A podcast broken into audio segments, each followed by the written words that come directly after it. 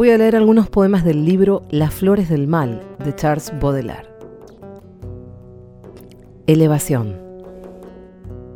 Por encima de los lagos, por encima de los valles, de las montañas, de los bosques, de las nubes, de los mares, allende el sol, allende lo etéreo, allende los confines de las esferas estrelladas. Mi espíritu, tú mueves con agilidad, y como un buen nadador que desfallece en la onda, tú surcas alegremente en la inmensidad profunda, con una indecible y máscula voluptuosidad. Vuela muy lejos de esas miasmas mórbidas, ve a purificarte en el aire superior y bebe, como un puro y divino licor, la luminosidad que colma los espacios límpidos. Detrás del tedio y los grandes pesares que abruman con su peso la existencia brumosa, dichoso aquel que puede con ala vigorosa arrojarse hacia los campos luminosos y serenos. Aquel cuyos pensamientos, cual alondras, hacia los cielos matutinos tienen un libre vuelo que se cierna sobre la vida y alcance sin esfuerzo el lenguaje de las flores y de las cosas mudas el enemigo. Mi juventud no fue sino una tenebrosa borrasca, atravesada aquí y allá por brillantes soles. El trueno y la lluvia han hecho tal desastre que restan en mi jardín muy pocos frutos bermejos. He aquí que he llegado al otoño de las ideas y que es preciso emplear la pala y los rastrillos para acomodar de nuevo las tierras inundadas, donde el agua orada hoyos grandes como tumbas.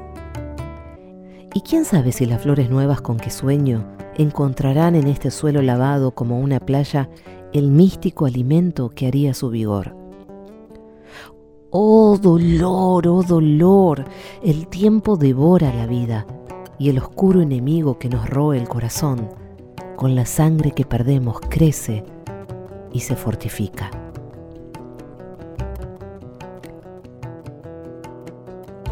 el de la mala suerte, el artista ignorado.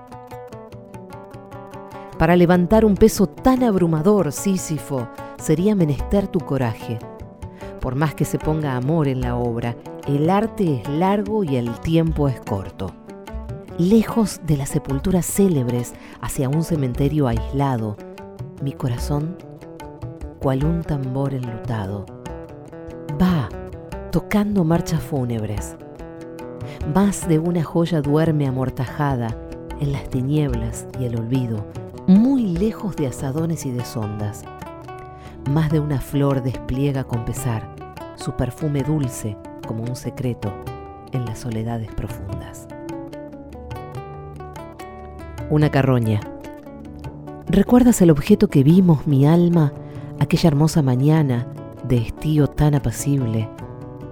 a la vuelta de un sendero una carroña infame sobre un lecho sembrado de guijarros, las piernas al aire como una hembra lúbrica, ardiente y exudando los venenos, abría de una manera despreocupada y cínica su vientre lleno de exhalaciones.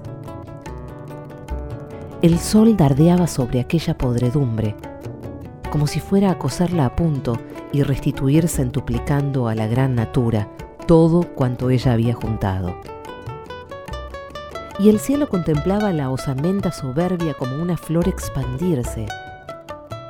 La pestilencia era tan fuerte que sobre la hierba tú creíste desvanecerte. Las moscas bordoneaban sobre ese vientre podrido, del que salían negros batallones de larvas que corrían cual un espeso líquido a lo largo de aquellos vivientes harapos. Todo aquello descendía, subía como una marea, o se volcaba centellando. Hubiérase dicho que el cuerpo, inflado por un soplo indefinido, vivía multiplicándose. Y este mundo producía una extraña música, como el agua corriente y el viento, o el grano que un cosechador con movimiento rítmico agita y revuelve en su arnero. Las formas se borraron y no fueron sino un sueño, un esbozo lento en concretarse sobre la tela olvidada y que el artista acaba solamente para el recuerdo.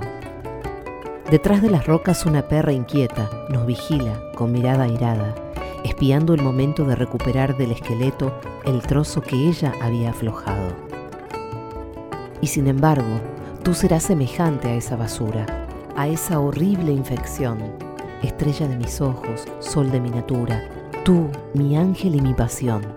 Sí, así estarás, oh Reina de las Gracias, después de los últimos sacramentos, cuando vayas bajo la hierba y las floraciones crasas a enmollecerte entre las osamentas.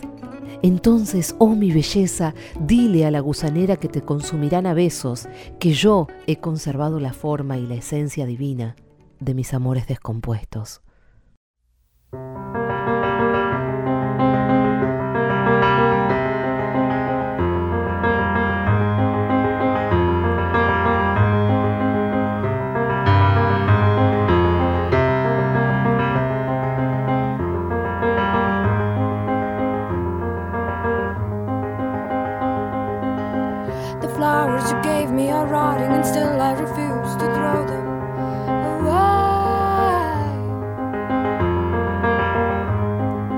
Some of the bulbs never open quite fully, they might, so I'm waiting and staring.